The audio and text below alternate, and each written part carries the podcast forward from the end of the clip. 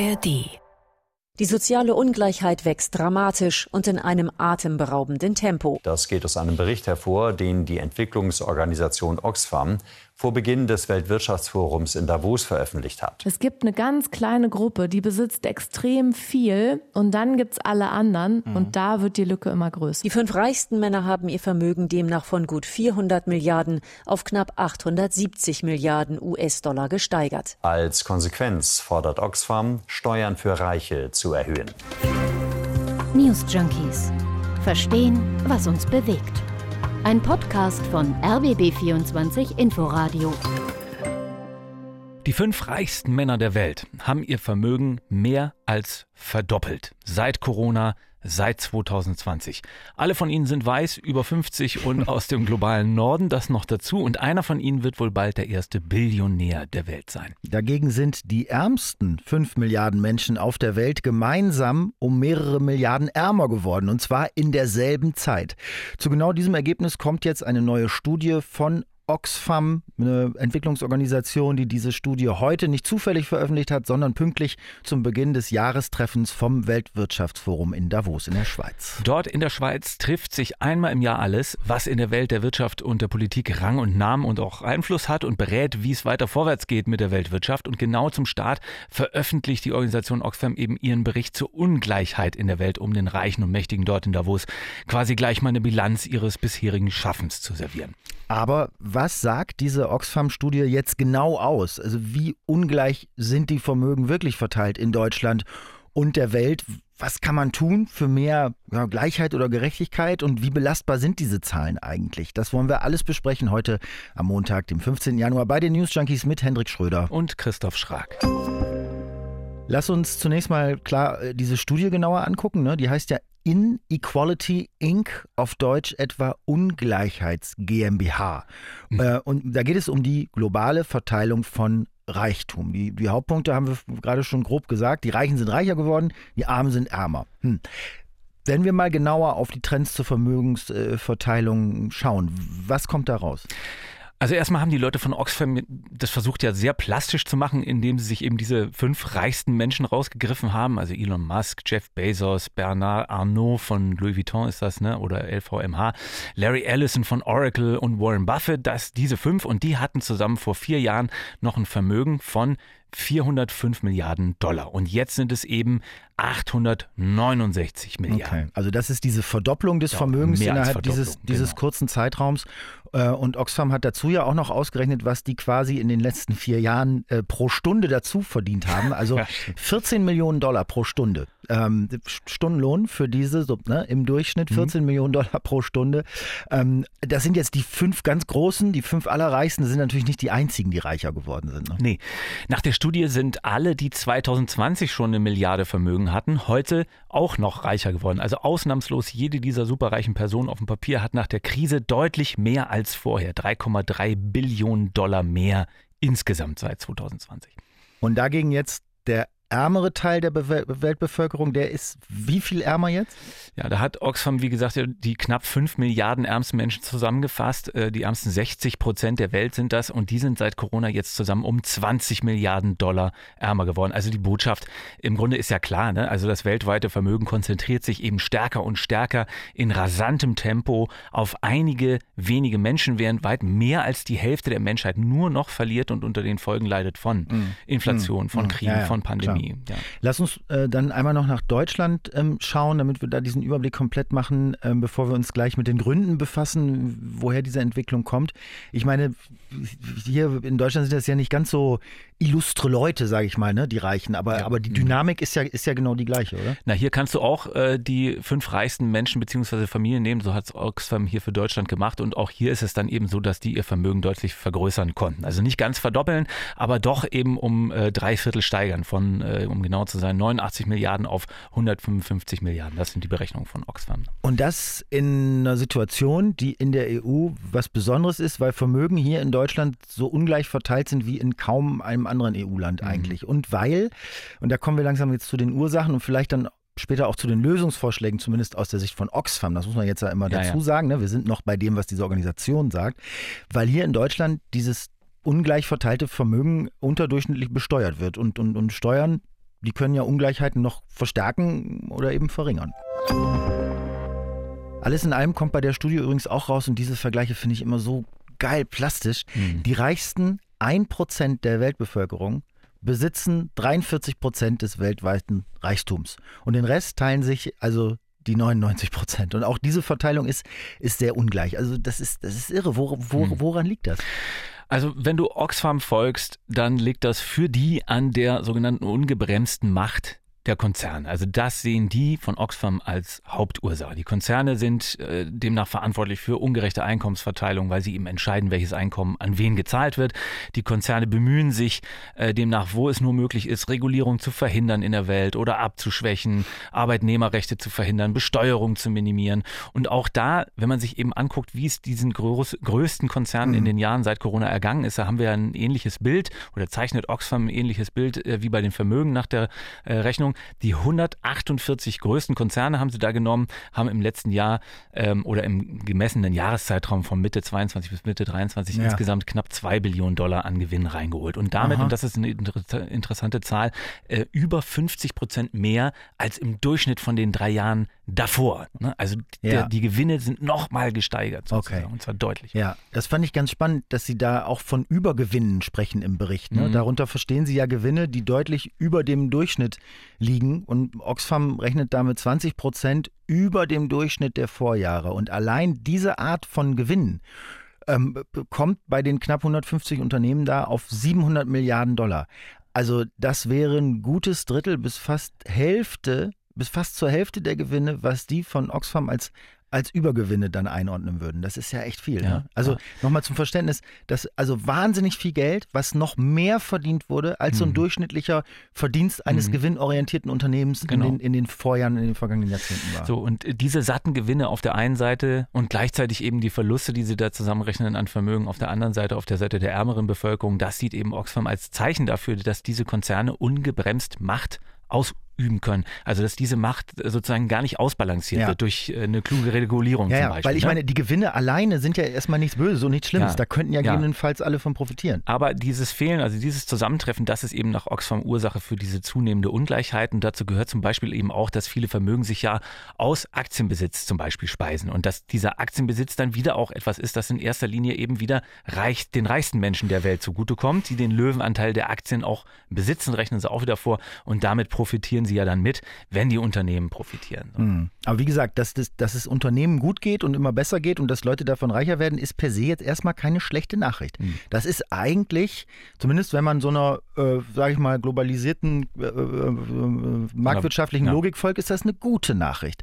Nur, dass dieser Reichtum bei so wenigen ankommt, das ist ja das Problem. So, und dafür macht Oxfam eben diese fehlende Regulierung verantwortlich und sagt, früher war das anders. Also früher, jetzt hm. ganz früher, ja, ne? vor 50 Jahren, da war das üblich, dass die reichen Bevölkerungsteile stärker besteuert wurden, als es eben heute der Fall ist. Und damit wurden Vermögen eben nach ihrer Logik gerechter verteilt. Ja. Das ist über Jahrzehnte weltweit eben abgebaut worden, diese äh, Besteuerung. Und deswegen kommt ja. es zu diesen krassen Konzentrationen von Vermögen. Und auch da ähm, gibt es nochmal Zahlen natürlich in diesem Bericht. Also heute kommen nur vier Prozent der weltweiten Steuereinnahmen aus Abgaben auf Vermögen nur 4% von allen Steuereinnahmen weltweit. Und dagegen stehen eben Steuereinnahmen zum Beispiel aus Verbrauchssteuern wie Mehrwertsteuer. Ne? Die machen von dem großen Kuchen der Steuereinnahmen 44 Prozent aus. Und diese Form der Besteuerung, die machen sie eben auch mitverantwortlich. Sowas wie eine Mehrwertsteuer, Verbrauchsteuer, die wir alle zahlen, ne? Mm. die gibt es heute in viel, viel mehr Ländern als früher. Ja, das ist ja eigentlich die Regel. So. Und in dreimal so vielen Ländern äh, wie früher nämlich. Und diese Steuer, die belastet eben zusätzlich ärmere Menschen mehr als Reichere, weil die eben mehr von ihrem kleinen Einkommen dafür dann abgeben müssen.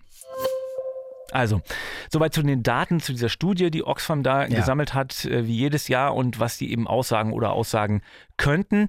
Jetzt ist dann die Frage, also, ja, was dann, oder? Also, wie will man dem begegnen? Was kann man machen, um das zu ändern? Was, jetzt Kapitalismus abschaffen oder, oder wie? Naja, Oxfam hat da deutlich realpolitischere Forderungen, sage ich mal. Also, die sagen ganz einfach, Vermögenssteuer, das ist der Schlüssel. Hohe Vermögen sollen stärker besteuert werden und das Geld, was da eingenommen wird, das soll dann in soziale Sicherung gesteckt werden, in Bildung und Gesundheitsversorgung und so wird eben ein Ausgleich geschaffen. Und die sagen ganz konkret, sehr schnell nachvollziehbare Zahlen, die von Oxfam, die sagen 2% Vermögensteuer auf Vermögen von mehr als 5 Millionen Dollar.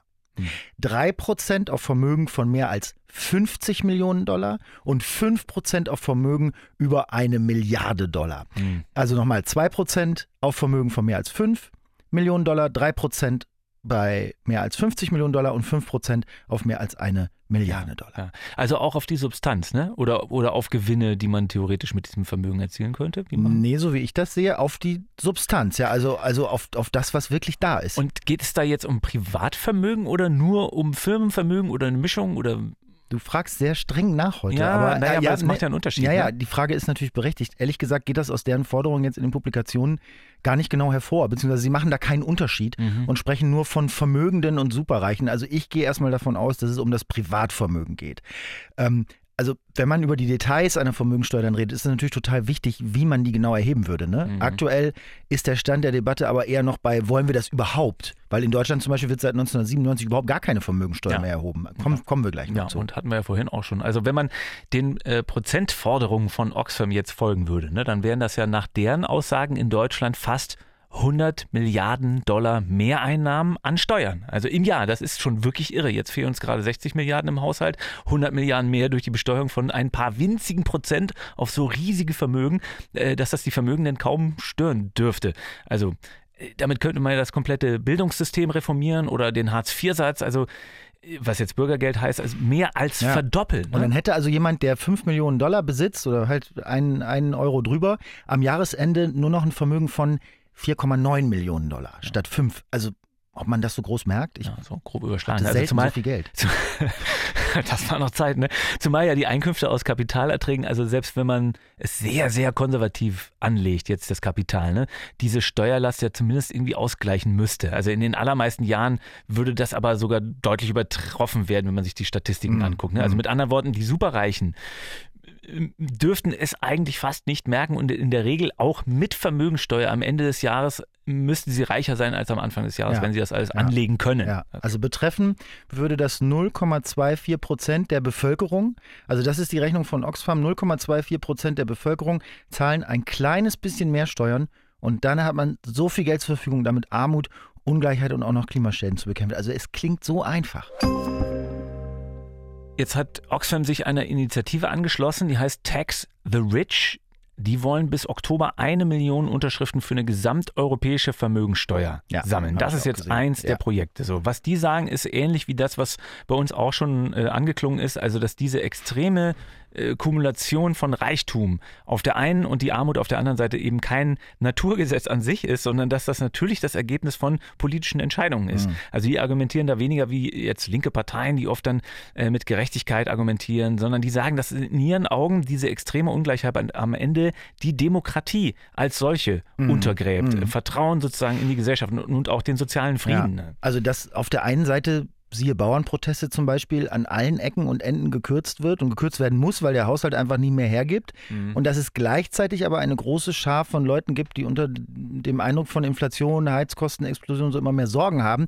Zugleich dann aber wieder ein ganz, ganz paar Leute immer, immer mehr haben, auch und gerade in oder nach einer Krise. Ne? Ja. So, Naja, und dass eben diese krasse Ungleichheit den Frieden gefährdet, ne? die Demokratie gefährdet, unsere gesamte, Gesellschaftsordnung möglicherweise riskiert, in Gefahr bringt. Obwohl das mit dieser Ungleichheit ja auch immer so eine Sache ist. Ne? Das ist ja auch ein wandelbarer Begriff und, und kein feststehender. Also Mhm. Oxfam kann das ja behaupten und beim ersten Blick auf die Zahlen, also nur sehr wenigen Menschen gehört der Großteil des Reichtums in Mhm. der Welt, mag das ja auch stimmen. Aber es gibt auch Ökonomen, durchaus ernstzunehmende, die das ganz anders einordnen, so Mhm. äh, diese Ergebnisse. Branko Milanovic zum Beispiel, das ist der Chefökonom in der Forschungsabteilung der Weltbank, den zitiert die NZZ, die Neue Zürcher Zeitung, in einem Beitrag zu dem Oxfam-Bericht.